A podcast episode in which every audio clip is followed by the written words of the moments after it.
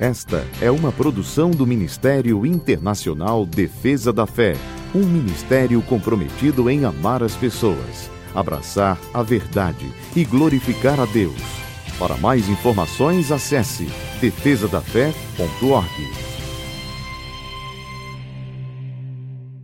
Oi, eu sou Camila Licurgo e venho aqui para apresentar o nosso devocional de hoje.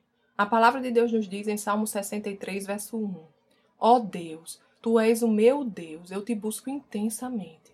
A minha alma tem sede de ti. Todo o meu ser anseia por ti, numa terra seca, exausta e sem água. Neste mundo onde os homens são cada vez mais amantes de si mesmos, a nossa esperança deve estar no Senhor.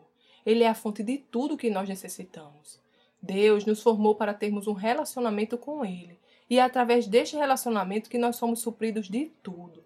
Em Deus nós temos alegria, paz, segurança, domínio próprio e muito mais. Quanto mais mergulhamos no Senhor e procuramos conhecer dele, mais desfrutamos do seu amor, poder e fidelidade. Mas é importante destacar que o nosso relacionamento com Deus deve ir muito além do que ele pode nos dar. Devemos nos relacionar com ele pelo que ele é. O nosso Deus é o nosso Pai.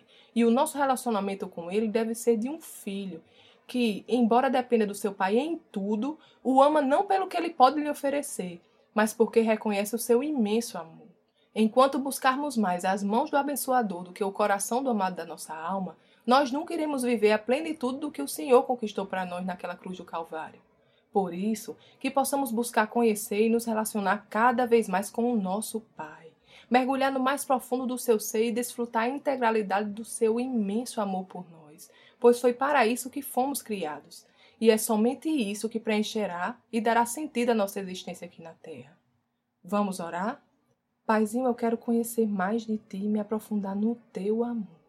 O teu amor me preenche e me satisfaz, por isso não posso mais viver longe de ti, mas eu quero mais. Meu desejo é me misturar contigo até que só se ache a ti, meu Senhor.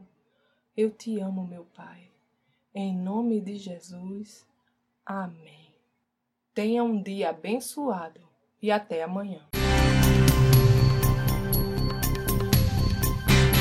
Essa foi uma produção do Ministério Internacional Defesa da Fé, um ministério comprometido em amar as pessoas, abraçar a verdade e glorificar a Deus. Para saber mais sobre o que fazemos, acesse defesadafé.org.